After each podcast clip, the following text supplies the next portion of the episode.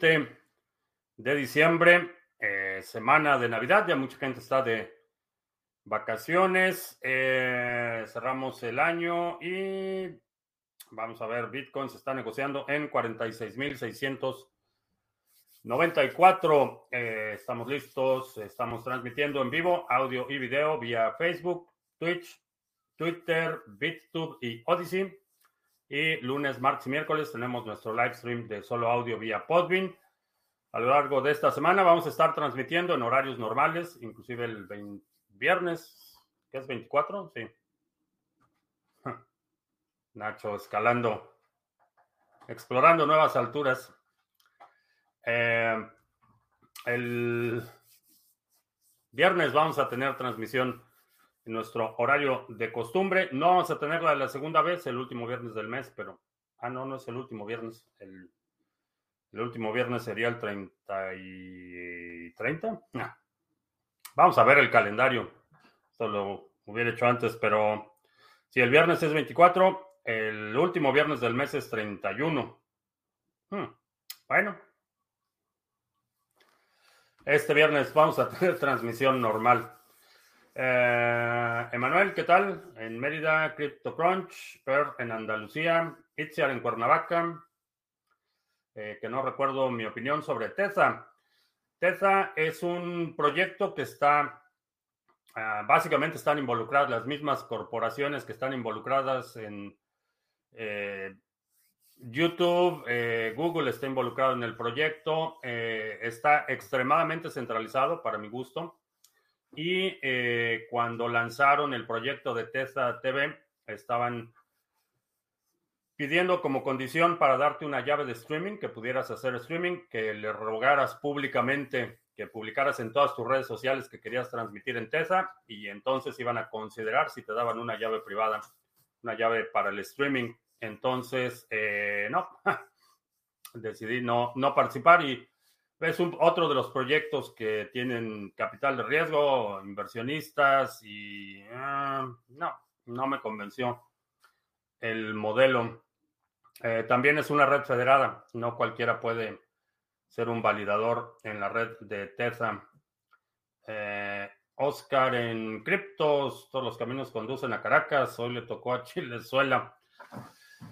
No sé exactamente cómo está la composición del Congreso y qué, tanta, qué tanto margen de operación vaya a tener el nuevo gobierno, pero parece que sí es amigo, amigo de la aristocracia roja. Uh, Full Max Power en Andalucía, ¿qué tal? Abraham, eh, ¿qué tal? El Javier en España. Ese Nacho a tope, sí, es todo un adolescente, ya está explorando todo. Uh, John en Venezuela la Vieja también.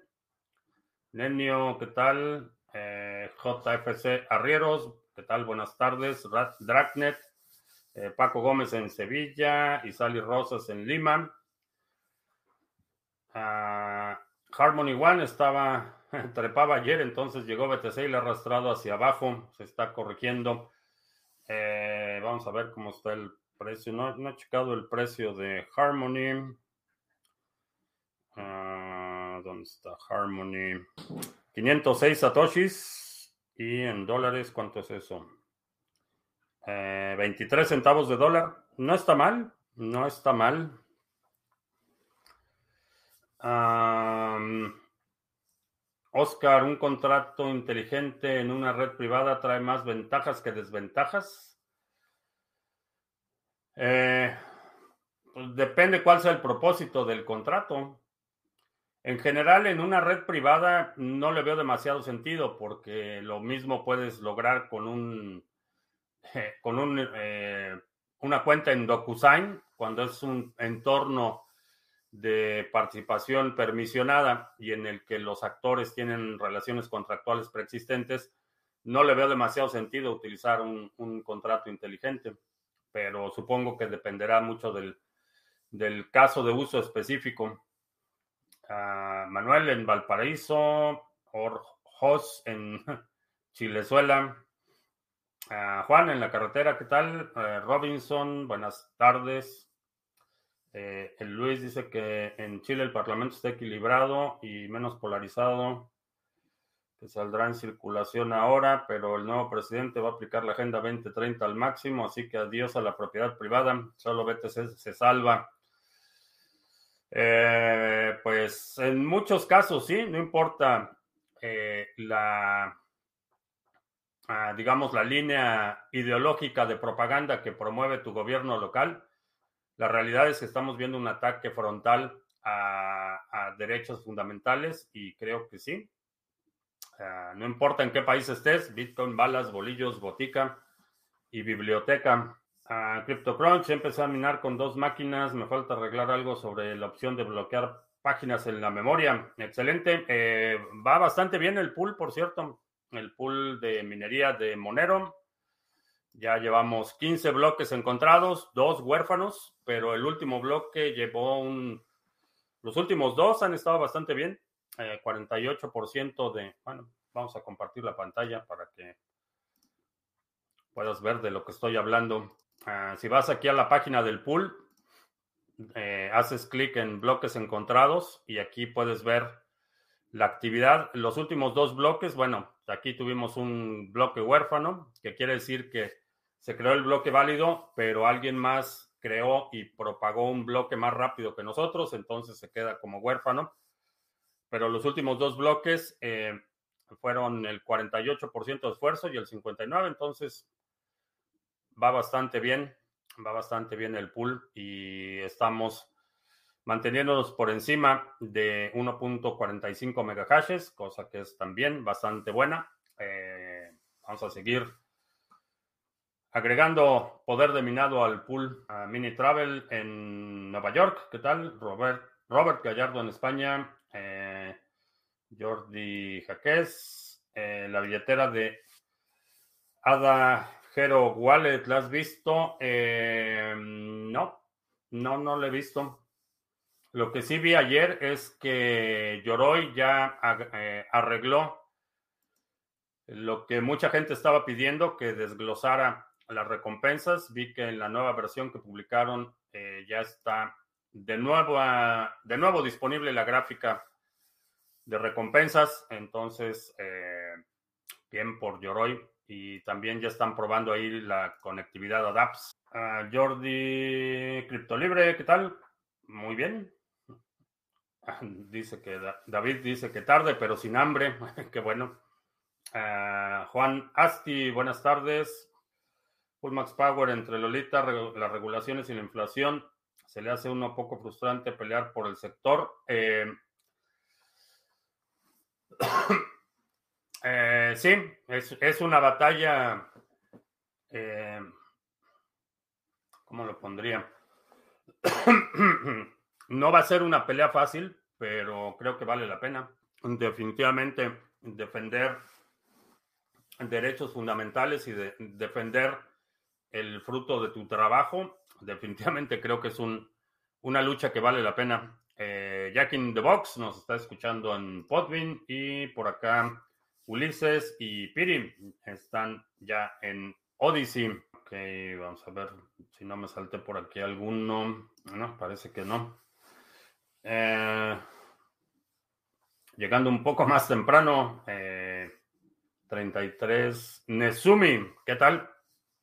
Qué bueno que estás por acá. Unos 1500 hashes por segundo están dando las máquinas de CryptoCrunch. Excelente. Eh, sí, creo que es una buena una buena vía para generar Monero que puedes cambiar a Bitcoin sin que nadie sepa.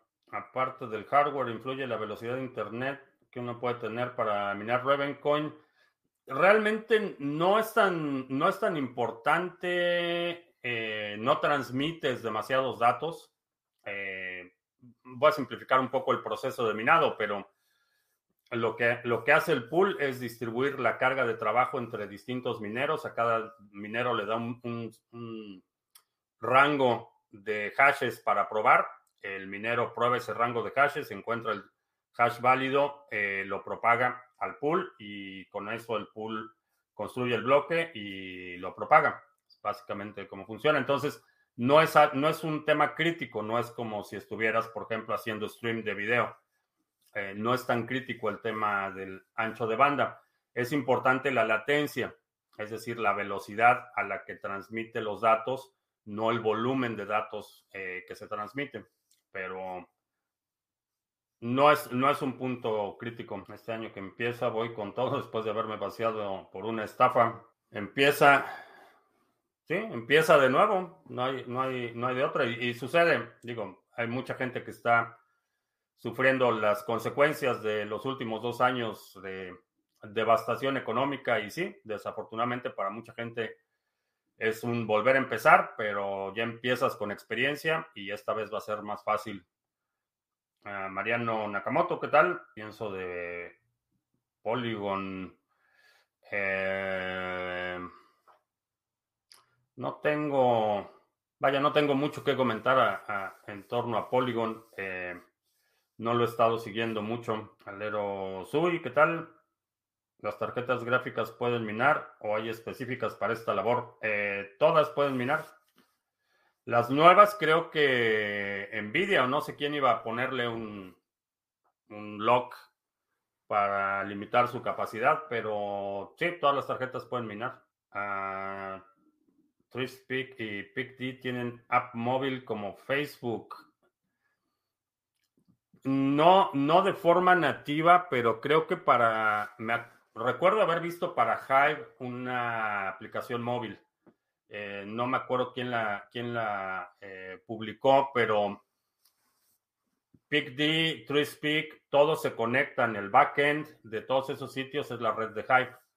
Entonces, eh, debe haber alguna, aunque no sea nativa o, no sea publicada por TreeSpeak o por PicD, eh, debe haber alguna que es para la red de Hive y vas a tener acceso a todo el contenido en la red de Hive, que es el mismo backend de eh, TreeSpeak y PicD.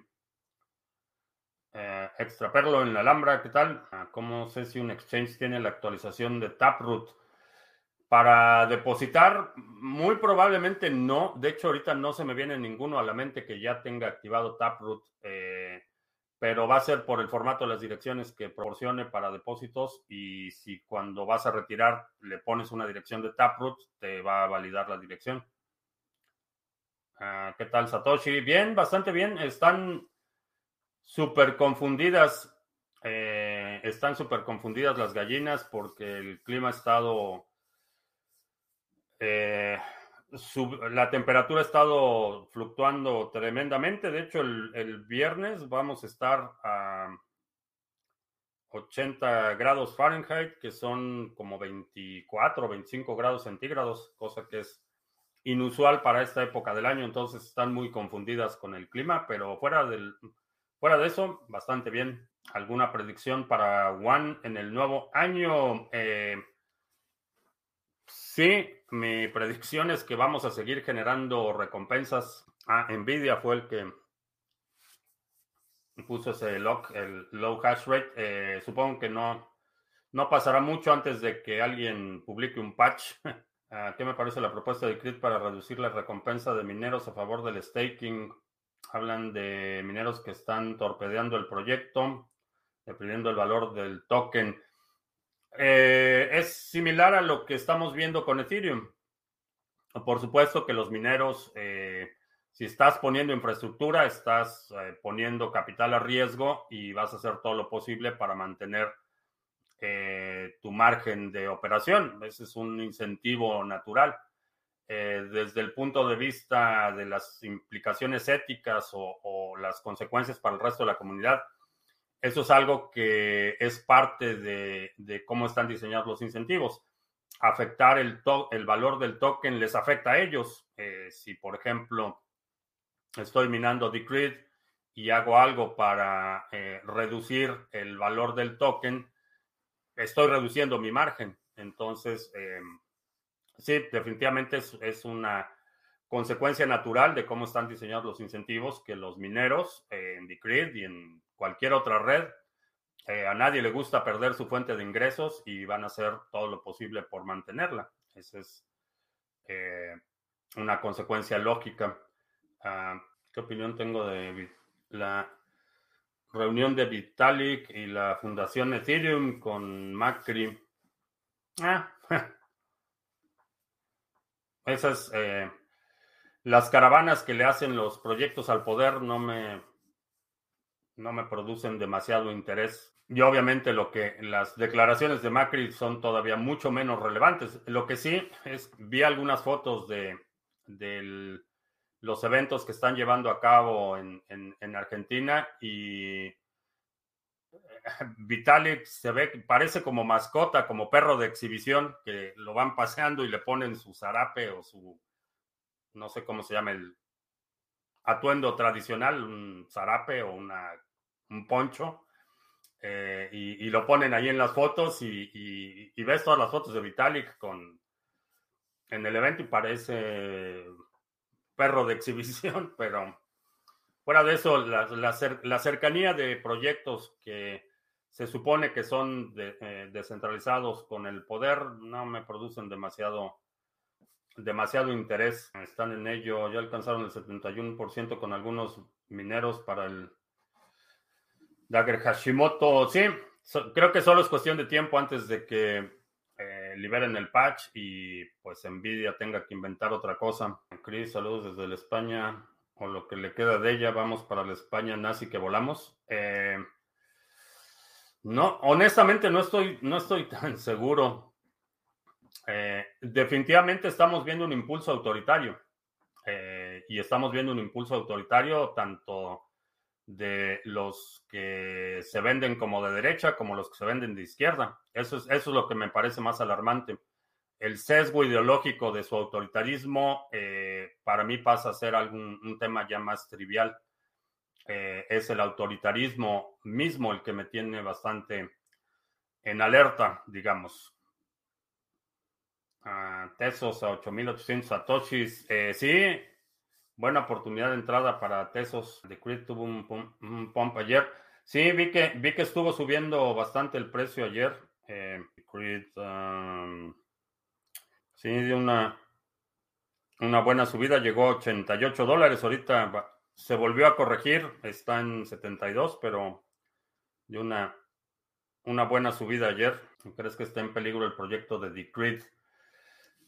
No sé si está en peligro, pero mi postura cuando veo este tipo de eh, conflictos internos en los proyectos es que si no es capaz de resistir un ataque de esa naturaleza, eh, no tiene ningún mérito, no tiene no tiene derecho, bueno, no, no derecho, no tiene, eh, no tiene lo que se requiere para sobrevivir. Entonces es, lo veo como eh, sistema, como un sistema inmunológico del, del, sector. Si un proyecto no resiste un ataque interno y se desploma, merecía desplomarse. Y, y, y esa es una consecuencia directa de alguna falla en el diseño del consenso, en el diseño del protocolo, en el diseño de los incentivos. Y si no puede superar un ataque interno, imagínate qué va a pasar cuando un actor de Estado quiera atacar un proyecto. No van a, no van a resistir un ataque coordinado si no pueden resistir un ataque interno. Por eso es que eh, en retrospectiva siempre es muy fácil analizar los fracasos de los proyectos, pero para, en muchos casos no hay forma de saber si, si a lo mejor una, una, variable pequeña o un parámetro que se cambia de una cosa a otra o que se mantiene puede eh, marcar la diferencia entre que un proyecto sobrevive a un ataque así o no. Eh, creo que aun cuando tengo, tengo Decreed y creo que es un proyecto que tiene muchos méritos, eh, no tengo no tengo interés en involucrarme en, el conflicto. Lo voy a observar y si el proyecto fracasa y si el proyecto se desploma porque no resistió el ataque, pues no resistió el ataque y eso quiere decir que algo había más en el consenso. Tras más blanca mi barba, más baja BTC. Como un exchange centralizado se aloja en un smart contract. No sé a qué te refieres con que un exchange se aloje en un smart contract.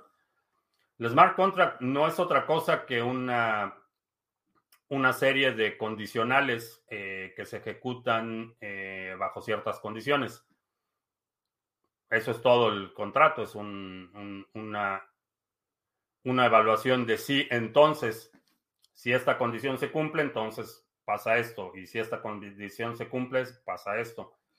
Eh, eso es todo. El, contrato, un exchange centralizado no se aloja en un smart contract. Eh, lo que ves, por ejemplo, en Uniswap y todos esos exchanges son una serie de contratos. Tienes distintos contratos, cada contrato tiene distintas funciones y la compilación de esos contratos es lo que permite la, la, lo que tú como usuario ves de interacción o, la forma en la que tú como usuario interactúas con el exchange. Tengo nada en contra de Vitalik, pero la verdad es que las fotos con Macri y la reta me chocaron, no estoy de acuerdo con vos.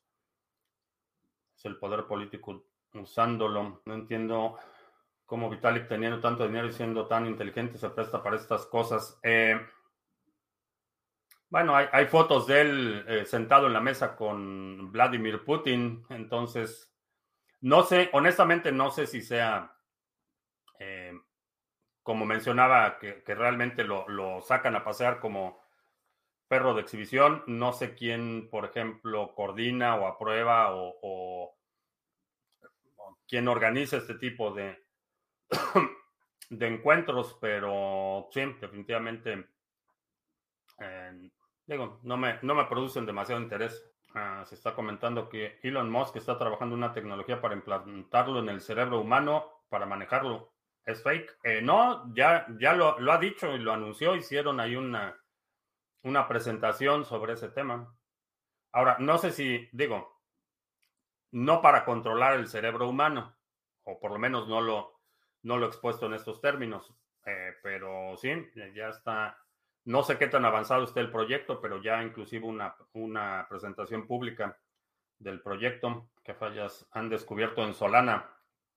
Ah, para mí, mucho, eh, mucho del problema de Solana tiene que ver con la arquitectura de la red, la forma en la que, o, los recursos que tienes que poner para convertirte en un validador y que eso es conducente a un alto grado de centralización.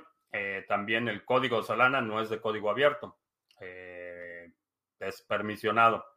Entonces está muy centralizado, es muy costoso operar mm, validadores y eso es conducente a un alto grado de eh, centralización. Las rentas en Florida han subido más de un 30%. ¿Cómo la gente va a resolver este aumento si viven cheque a cheque? Muchos no lo van a sobrevivir, desafortunadamente.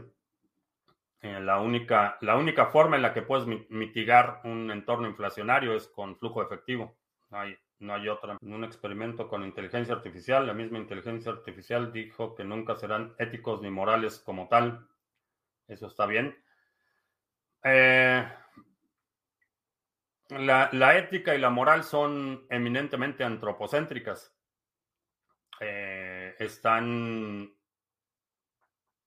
Son conceptos, eh, aspiraciones o principios que giran en torno alrededor de la naturaleza humana. son antropocéntricos. Entonces, no me sorprende que la, una entidad no humana con capacidad de inteligencia o raciocinio llegue a la conclusión de que por no pertenecer a la raza humana, eh, sus condicionamientos morales y éticos van a ser distintos. Compré mi plan de NordVPN con tarjeta de crédito. Las conexiones con esta cuenta siguen siendo privadas o debo comprar otra cuenta con cripto y seudónimo. Eh, no, independientemente de cómo hayas pagado, no guardan ningún registro de tu actividad. ¿Hasta cuándo la SEC podrá negar los ETF en Bitcoin? Hasta que sea inevitable que van a perder. tiene toda la capacidad discrecional para hacerlo, tiene la facultad legal para, para hacerlo. ¿Hasta cuándo lo va a hacer? Eh, supongo que hasta que alguien más poderoso les diga que ya lo tienen que aprobar. Neuralink se llama la empresa de Elon y lo que dice que el cerebro es una máquina. Veremos qué, qué sale de todo esto. Eh, sí, sí, eh, recuerdo haber visto que hubo una presentación para la prensa. Jack in the Box, ¿podrías explicar cómo Estados Unidos se beneficia de no dejar a otros países vecinos mejoren su situación económica? Eh, bueno, es una larga lista. Ese es tema para horas y horas de transmisión, pero básicamente es por la misma razón que algunos maridos abusadores eh, le niegan derecho a la educación a sus esposas e hijas, por ejemplo. Es el mismo concepto. Eh, cuando eres autosuficiente, cuando tienes eh, el control de tu futuro económico en tus manos, eres muy difícil de someter, eres muy difícil de controlar. Entonces, para la política de Estados Unidos, para América Latina, y, esto tiene muchísimo tiempo, no es, no es nada nuevo, pero históricamente la política de Estados Unidos para América Latina es de mantener los vínculos de independencia. Eh, si te fijas, eh, particularmente en la historia de México, hay un periodo muy interesante que es el periodo entre 1939 y 1945 que es un periodo de enorme prosperidad en México. Fue el periodo de la época de oro del cine, por ejemplo, eh, un empuje industrial sin precedentes en la historia del país.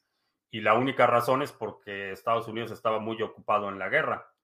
Eh, en el momento que termina la guerra y la situación se empieza a, estabilizar para Estados Unidos, entonces vuelven las políticas de, eh, frenar el desarrollo económico y el desarrollo de, México. Es un periodo en la historia bastante interesante eh, de analizar, pero esa ha sido la política. Históricamente ha sido una política eh, de relación colonialista con los países de América Latina, con el fin principalmente de extender la hegemonía eh, política en el hemisferio y también de aprovechar al máximo los recursos naturales de la región a costa de reprimir eh, la prosperidad y el beneficio de América Latina. Esa ha sido la historia. El proyecto de Terra Luna es centralizado, pero tienen un aparataje financiero muy sólido.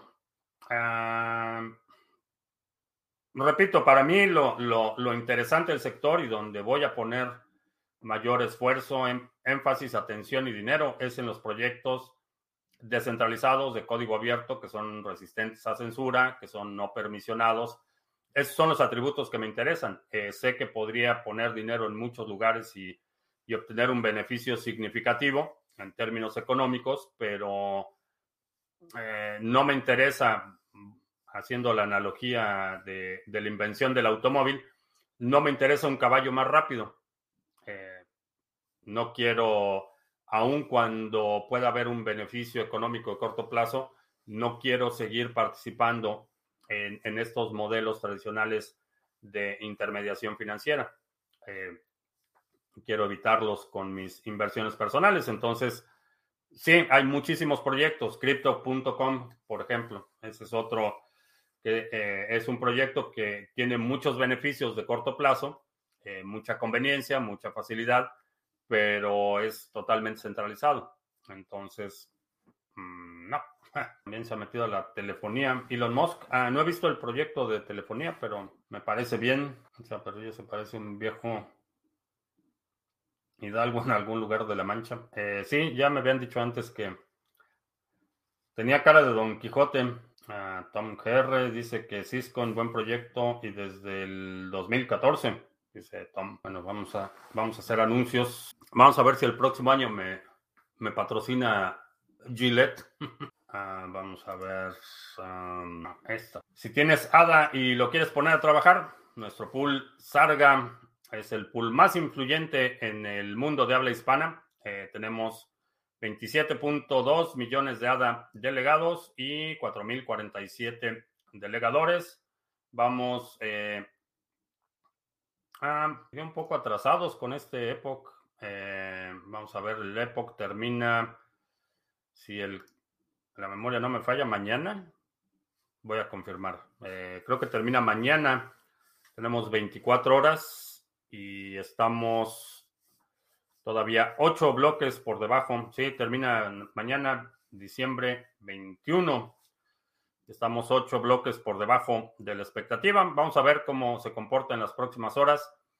Eh, pero si tienes ADA y lo quieres poner a trabajar, quieres recibir recompensas cada cinco días como relojito, ahí está nuestro pool Sarga en Cardano. También en la red de Harmony, Pool Sarga, tenemos ya 4.233.940 WAN delegados. el retorno ya está bastante estable, 9.76% en el Epoch 804 y ya llegamos a un nivel en el que estamos siendo electos como validadores prácticamente en todos los epochs. Eh, si tienes Harmony One y lo quieres delegar, ahí está nuestro pool Sarga. También en la red de Band eh, tenemos el pool Sarga. Aquí tenemos ya 9.641 Band delegados. Tenemos aquí un, una subida bastante considerable la semana pasada. Pasamos de 5.300 a 9.600. 97 eh, de los últimos 100 bloques firmados. Así es que el pool va bastante bien, generando recompensas, generando también recompensas con eh, los oráculos. Eh, si tienes band y lo quieres delegar, ahí está el pool Sarga. como mencionaba, el pool de minería va bastante bien. Tenemos ya, ya subió el, hash rate. Tenemos ya 2 megahashes por segundo en el pool, 28 cuentas conectadas. Así es que si tienes equipo que no estés utilizando, puedes minar con el pool Sarga en Monero. Aquí en la sección de ayuda están las instrucciones, cómo puedes descargar el software, configurarlo y comenzar a minar. Eh, y en la pantalla está apareciendo eh, el canal de Discord donde puedes tener más información, eh, enlaces a tutoriales, preguntas frecuentes sobre los pools que operamos. Y por último, la cuenta Bótame eh, la cuenta Votame es una cuenta de curación de contenido. Lo que hacemos es votar por el contenido de otros eh, creadores, muchos de ellos parte de la comunidad de Criptomonedas TV. Y por esa actividad eh, recibimos recompensas que compartimos con los delegadores. si tienes Hive y lo quieres delegar, aquí está la cuenta Votame. También si eres creador de contenido, escribes, quieres hacer videos, posts en formato escrito, eh, historias, eh, cuento corto, etcétera. Ahí está.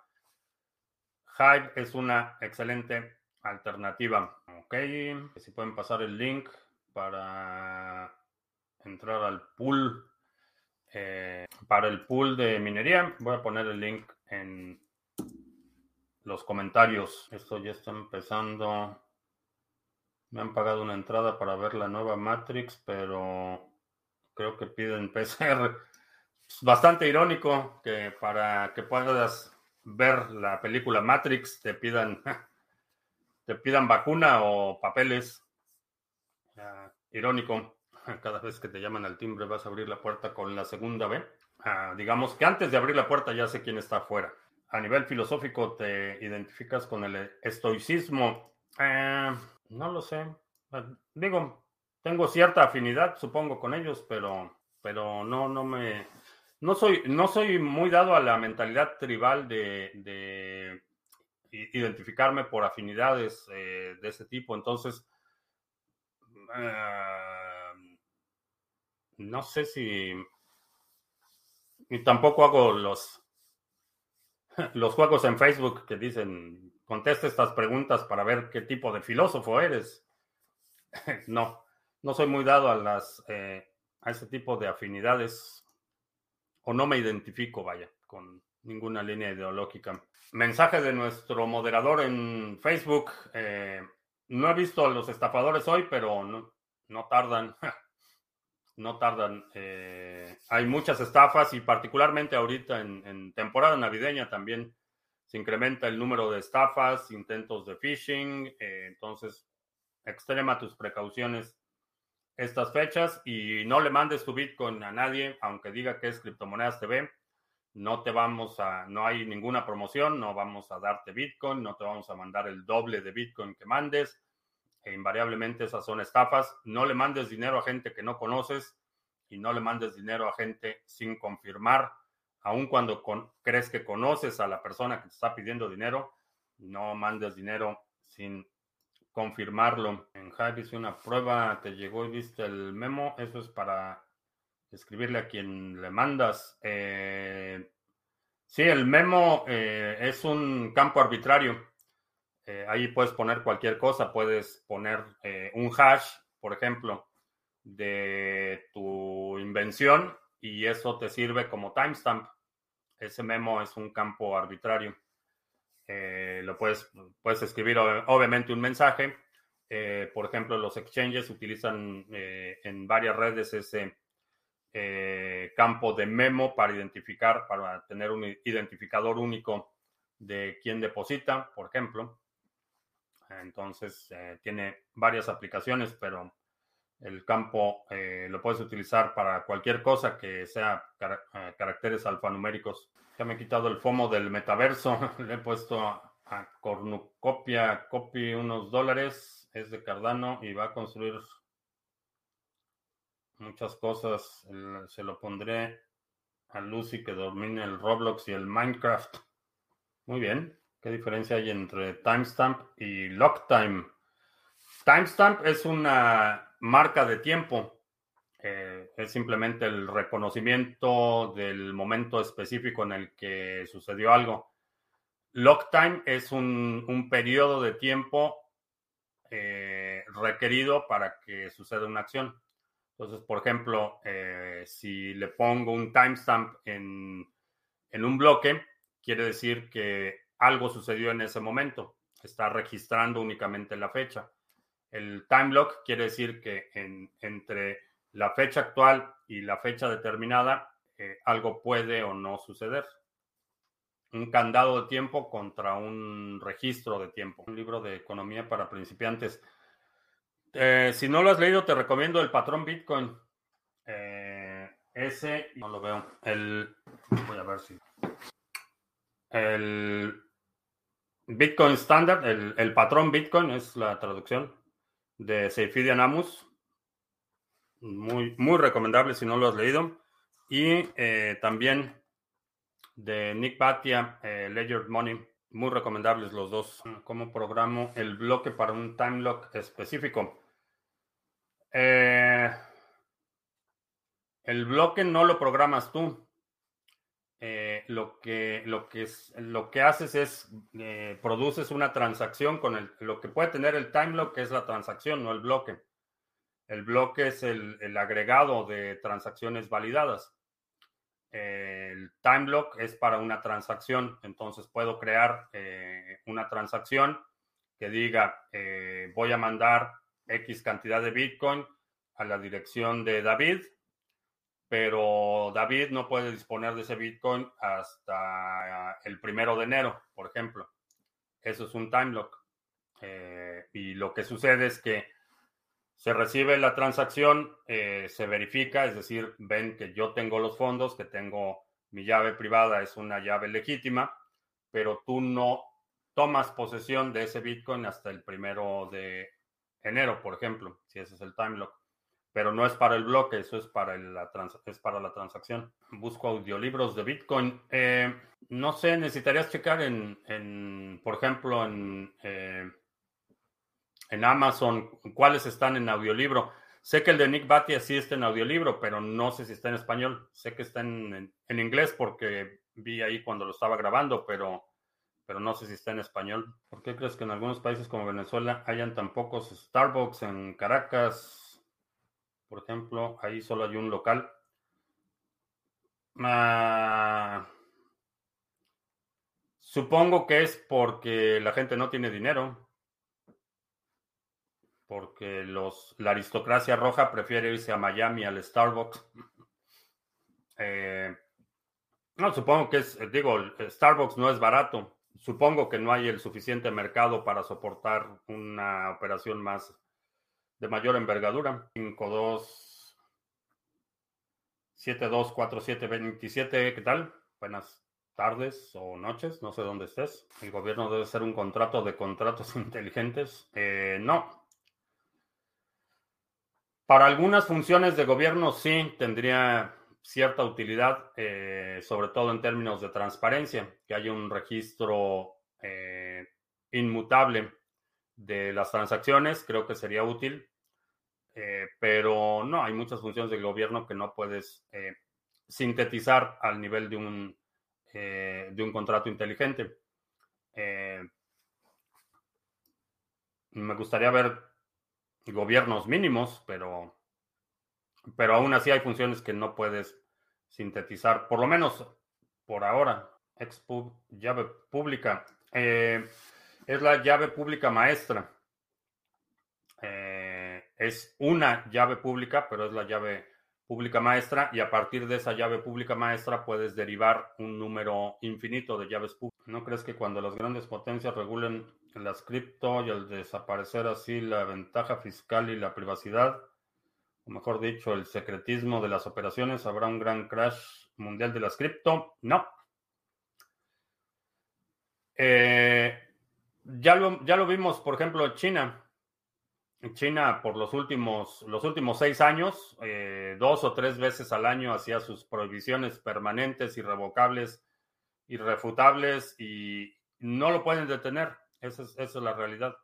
Eh, pueden eh, tratar de suprimir la actividad, pueden tratar de mitigar el impacto, pero no lo pueden detener. Y en el momento que gobiernos empiecen a imponer mayores restricciones, lo que va a suceder es que la actividad económica se va a ir a otro lado. Eh, van a empezar a perder en el ámbito de eh, el, escenario mundial, van a empezar a perder terreno, van a empezar a perder inversión, van a empezar a perder innovación, va a haber fuga de capitales a otros lugares con entornos más permisivos. Eso ha sucedido eh, no solo en, en, la historia reciente, sino ya en el sector de las criptomonedas, cuando eh, la India ha anunciado prohibiciones, lo que hace es que el capital se va a otro lado.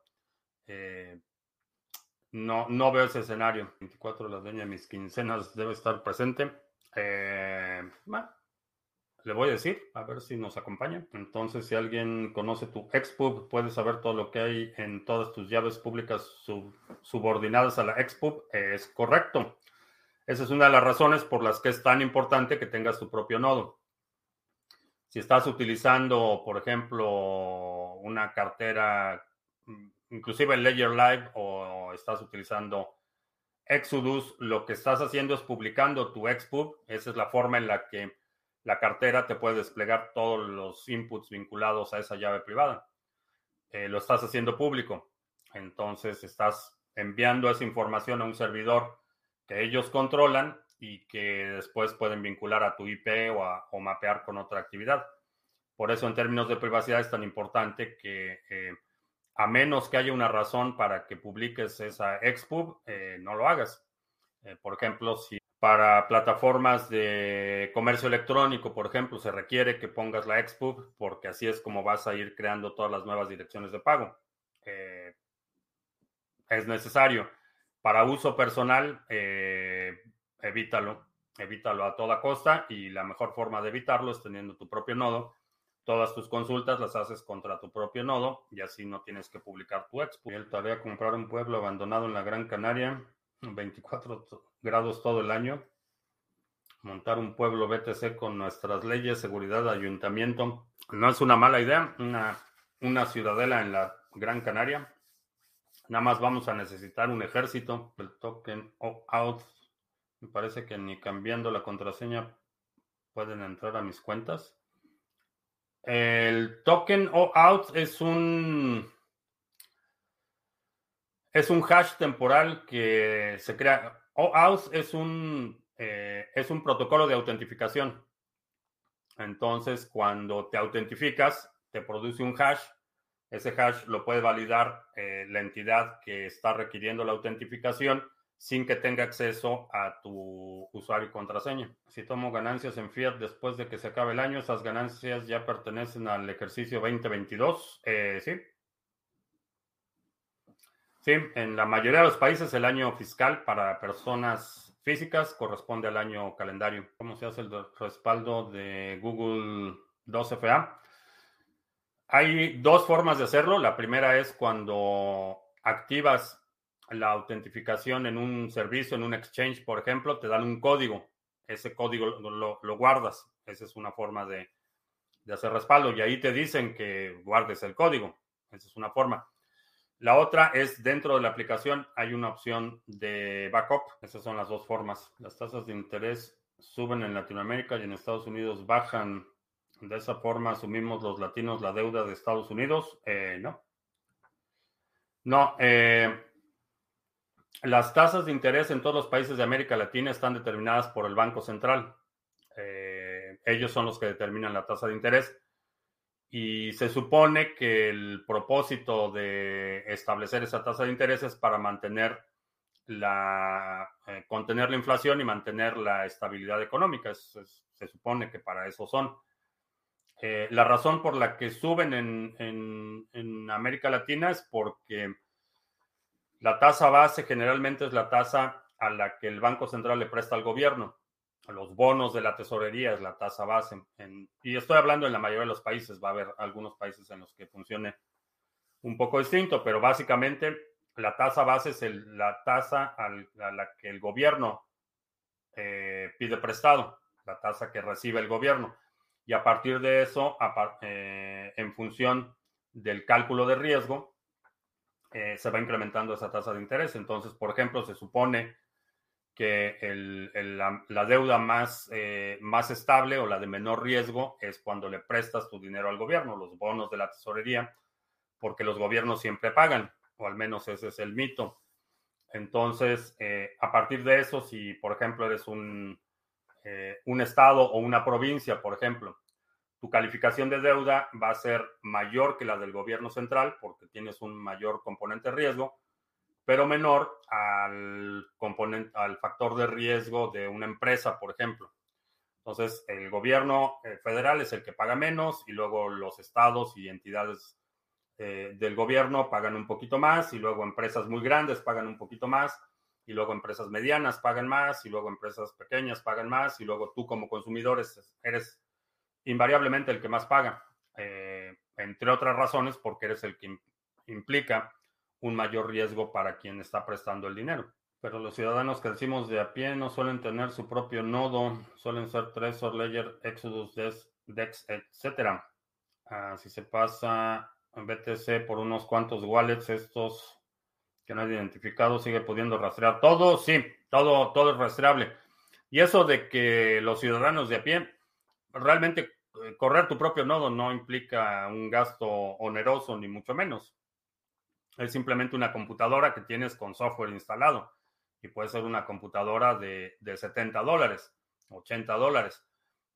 Ahora, si para ti no se justifica el gasto, entonces quiere decir que pues no, no valoras tanto el Bitcoin que tienes. Digo, si, si por ejemplo tuviera eh, una gran cantidad de oro físico, eh, pues compraría una caja fuerte, una caja de seguridad, con, tomaría medidas de seguridad pero si tengo una pulsera de oro, pues no voy a poner una super caja de seguridad para la pulsera de oro, mejor la escondo y está más segura. Entonces, las, medidas que vas a tomar para proteger tu privacidad y tu patrimonio son proporcionales a tu nivel de riesgo.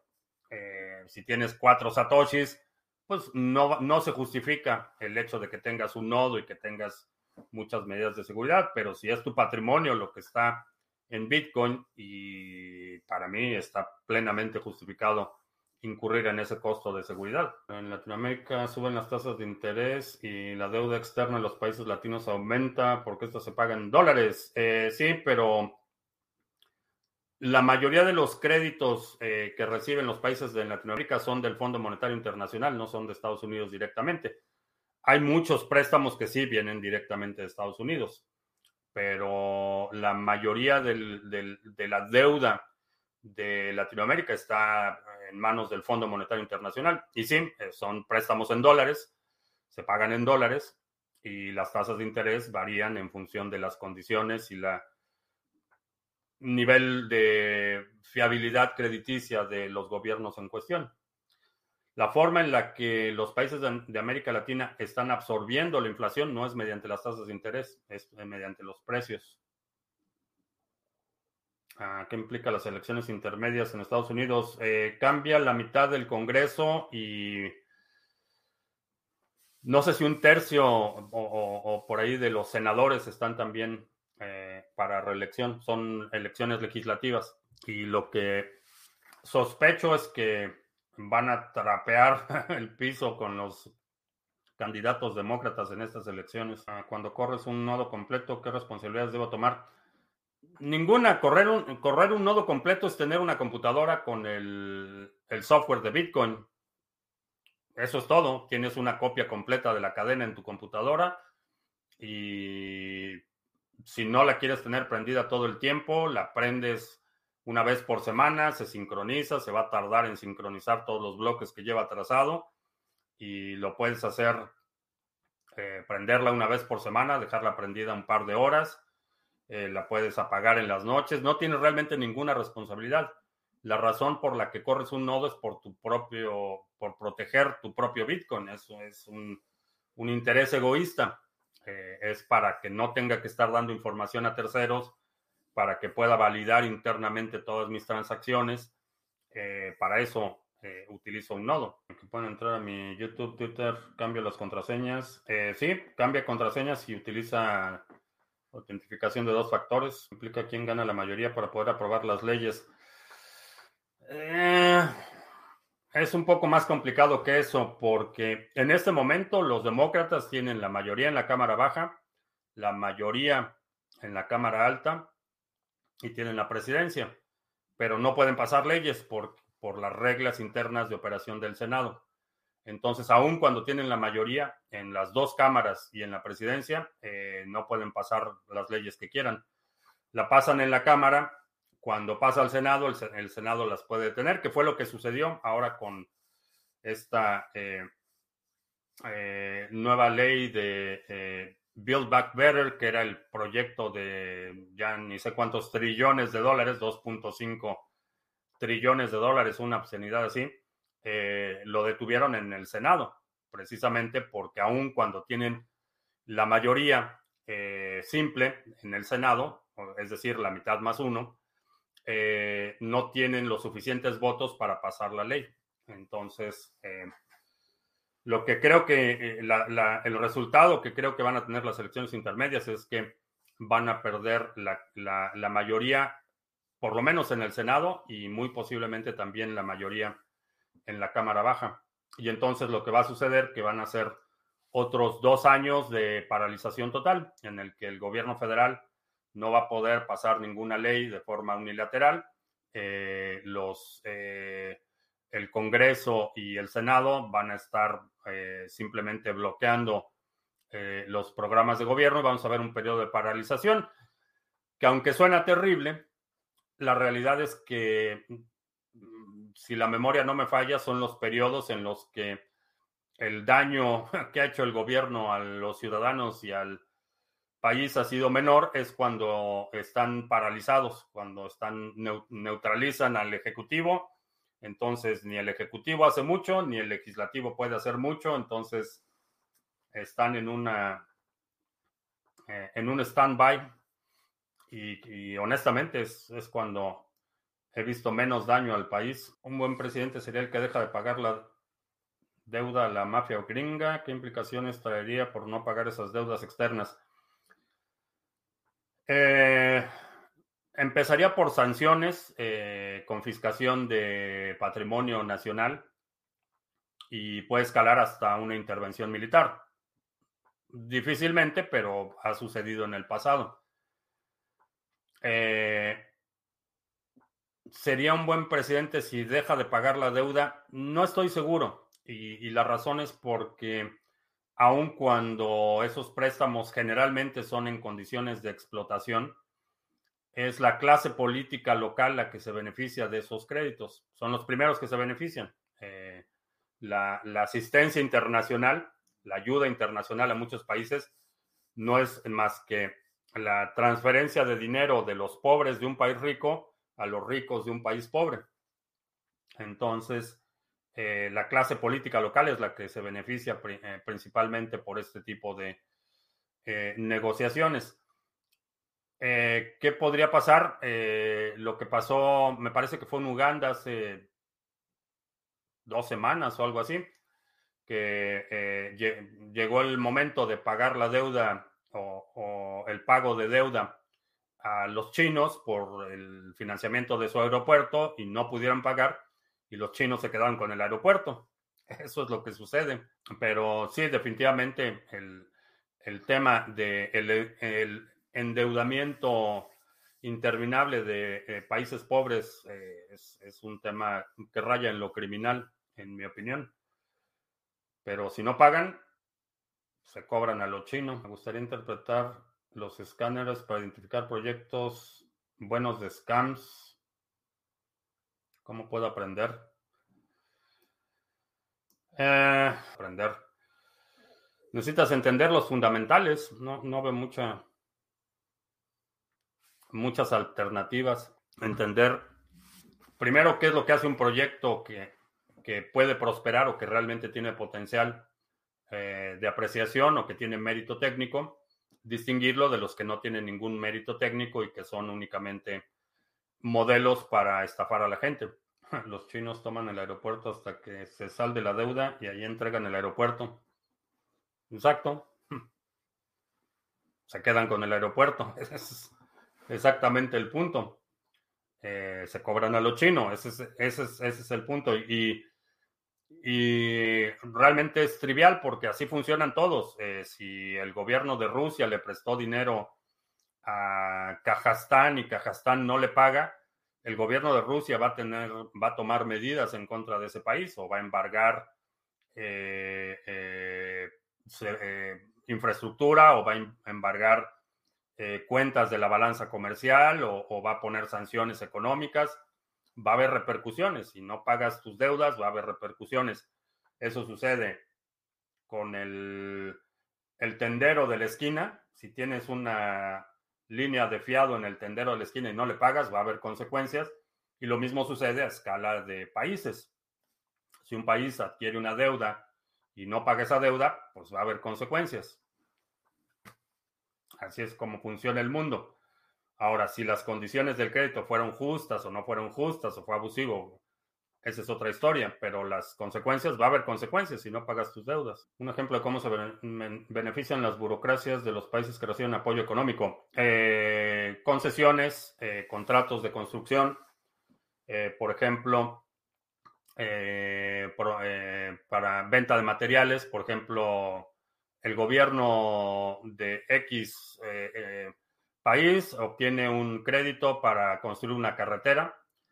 Eh, ¿Cómo se benefician? Bueno, pues la, carretera va a pasar cerca de los terrenos de, de, don secretario y, el hijo del otro secretario es el que va a vender el, cemento y, y, todos los que están ahí alrededor van a ser los proveedores de materiales, contratistas, subcontratistas, los que hagan los consultores que hagan los estudios de impacto ambiental van a ser parte de los beneficiados. Entonces, así es como, así es como opera. Entonces, anuncian un proyecto para construir una presa eh, con fondo eh, fondeado por el Fondo Monetario Internacional y llegan los buitres y todos son parte de la misma clase política, los contratistas, los que ponen los camiones, eh, son los de los sindicatos que dan los votos y, es un como eh, son aves de rapiña.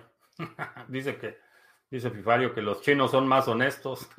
Comentario de nuestro corresponsal en la realidad alterna. Ecuador le pidió dinero al gobierno chino y estos le prestaron el 100% anual y con la condición de que los contratistas de las construcciones sean empresas chinas. Exactamente, ese es, eh, hay un libro que se llama eh, Memorias de un... Eh, no, ¿cómo se llama el libro? The Economic Hitman, el sicario financiero o algo así es la traducción. Es un exfuncionario del Fondo Monetario Internacional que explica en su libro exactamente cómo, cómo operan esos créditos, eh, cómo trataban de influenciar elecciones para que el nuevo gobierno aceptara créditos, cómo ponían presión a funcionarios de gobierno, cómo corrompían, eh, amenazaban, etcétera.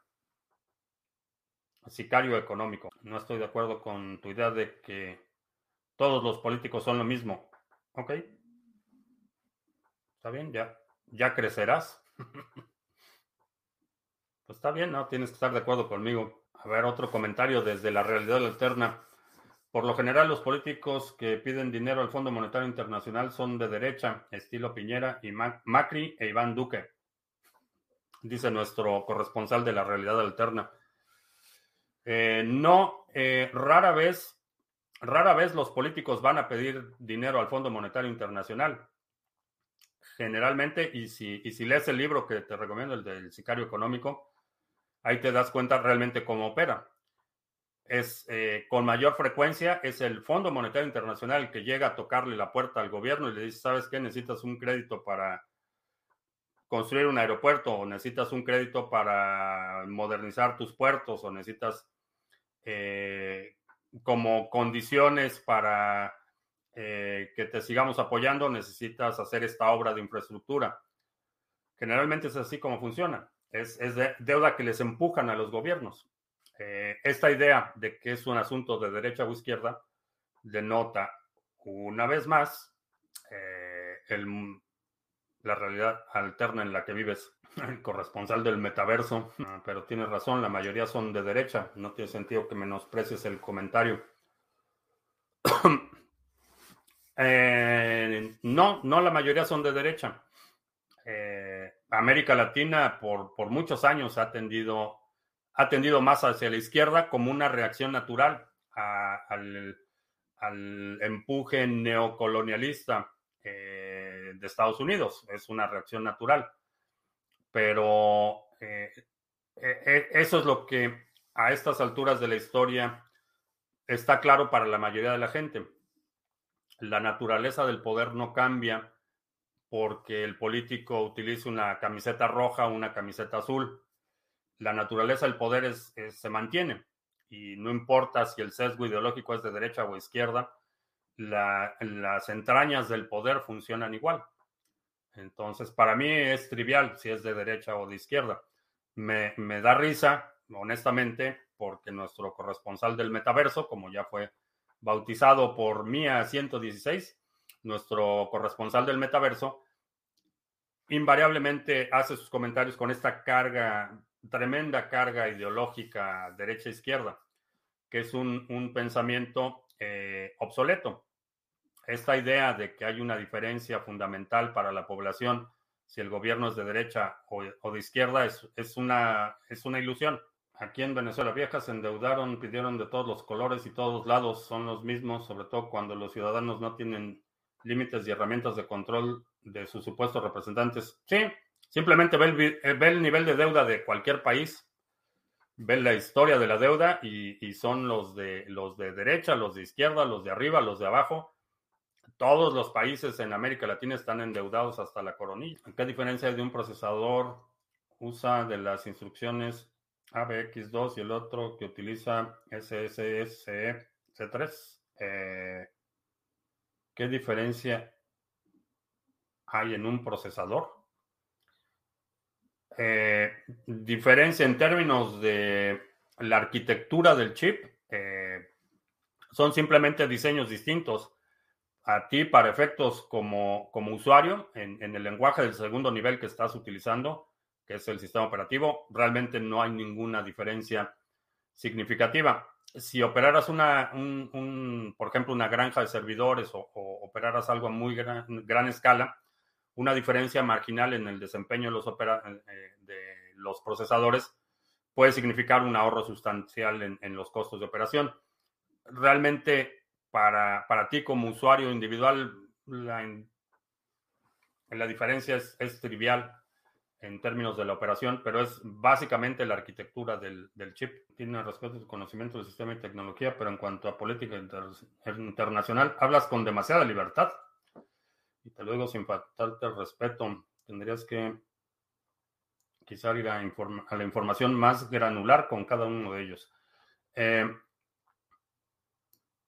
está bien, digo, respeto tu opinión, no tienes que estar de acuerdo conmigo. Y sí, efectivamente hablo con demasiada libertad y ejerzo ese derecho sin tener que disculparme y sin ningún miramiento. Expreso mi opinión, es mi canal y expreso mi opinión.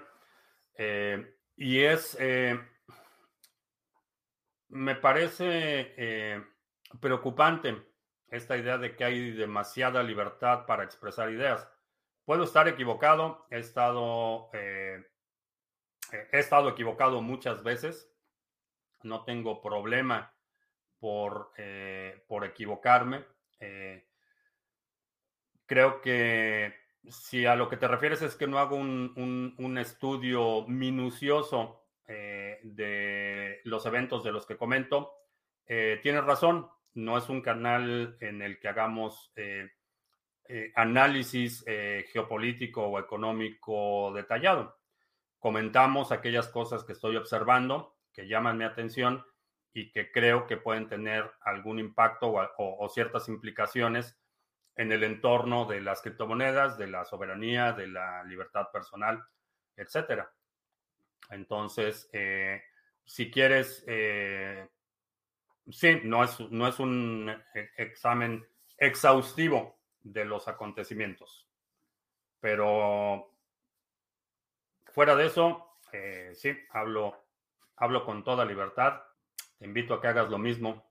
Espero que, espero que la gente no se autocensure, porque esa es la peor censura cuando quieres decir algo, pero no lo dices por temor a las represalias esa es, la, peor censura que hay, es la autocensura. En la política internacional es una fantasía que tienen los países subdesarrollados.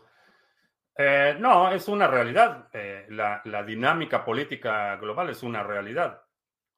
Eh, la naturaleza, y por eso prácticamente a todos, ah, sí, aquí está, siempre a la mano.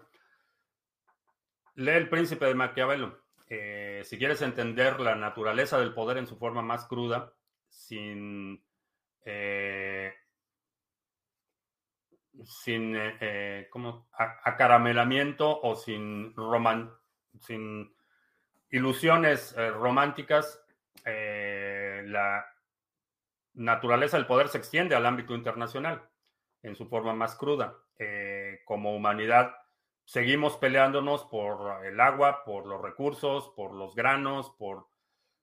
Seguimos peleándonos por lo mismo que nos hemos peleado desde que somos seres humanos y quizá un poquito antes, desde los primeros homínidos, ya también se, se mataban entre ellos por la caza. Eh, entonces es, y esto se extiende, se amplifica, en, nos organizamos en sociedades más complejas, la dinámica no solo social, sino global es también más compleja pero los motivadores fundamentales siguen siendo los mismos. Eh, la gente se está matando en el Medio Oriente por diferencias religiosas que se reducen a quien controla los recursos. Y lo mismo sucede con Israel y lo mismo sucede en, África y lo mismo sucede en, Latinoamérica. Hay esta eh, embalaje de ideología y de eh, religión en algunos casos o de diferencias ideológicas, pero al final del día eh, la gente por lo que se está matando es por quién, quién controla los recursos, quién controla las carreteras, quién controla la emisión de dinero, quién controla los pozos de petróleo. A, eso se reduce. Y es una forma muy cruda de ponerlo, pero, pero bueno, te recomiendo leer El Príncipe para que desde una perspectiva eh, mucho más clara. Por supuesto, encima de esto puedes ponerle todos los adornos ideológicos que quieras y que si la derecha y que si la izquierda y, demás, pero, pero a final de cuentas, en el ámbito internacional, quizás en el que se vea un poco más claro, el, el, pleito y las guerras y las ocupaciones y el colonialismo y el neocolonialismo es el resultado de quién controla los recursos a eso, a eso se reduce. Ya me parece que Latinoamérica se cansó de estas derechas gringas, solo mira las últimas elecciones. La historia de Latinoamérica ha sido muy pendular. Eh, hay estos giros hacia la derecha y luego estos giros hacia la izquierda y estos giros hacia la derecha. Lo que me parece preocupante es que, eh, que creas que la idea de que un gobierno de derecha es intrínsecamente peor que un gobierno de izquierda. La realidad es que no. La realidad es que eh, el problema en este siglo es el autoritarismo. No es el sesgo de derecha o izquierda. porque eh, no vivimos en un mundo en el que las economías puedan estar aisladas, eh, que es la única forma en la que puedes mantener un modelo de derecha o de izquierda, es cuando las economías están aisladas. Con economías integradas, con sistemas de manufactura integrados, las, los gobiernos, aun cuando tengan una plataforma de derecha o de izquierda, eh, se convierten en, eminentemente pragmáticos. Y ese pragmatismo implica, tiene un, componente de autoritarismo que me parece alarmante. Realmente eso es, eso es lo que me, me tiene más alerta el día de hoy. Eh, no, no es si es de derecha o de izquierda, eso ya es trivial. Eh, vemos gobiernos comunistas como Vietnam, por ejemplo, participando en la economía global, exportando productos, participando en en la economía global, lo mismo China, eh, países comunistas eh, participando en, las cadenas de suministro a nivel global, participando en la economía global, expansiones eh, de intereses económicos a nivel global. Entonces se, convierten en, gobiernos pragmáticos, eminentemente pragmáticos. La, ideología o el sesgo ideológico, en mi opinión, es únicamente para consumo de las masas menos informadas. Y con esto terminamos. ya se nos hizo muy tarde. Eh, te recuerdo que estamos en vivo lunes, miércoles y viernes, 2 de la tarde, martes, jueves, 7 de la noche.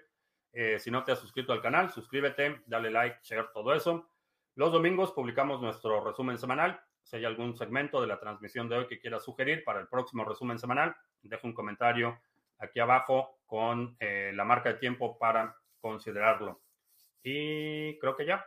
Por mi parte es todo. Gracias y hasta la próxima.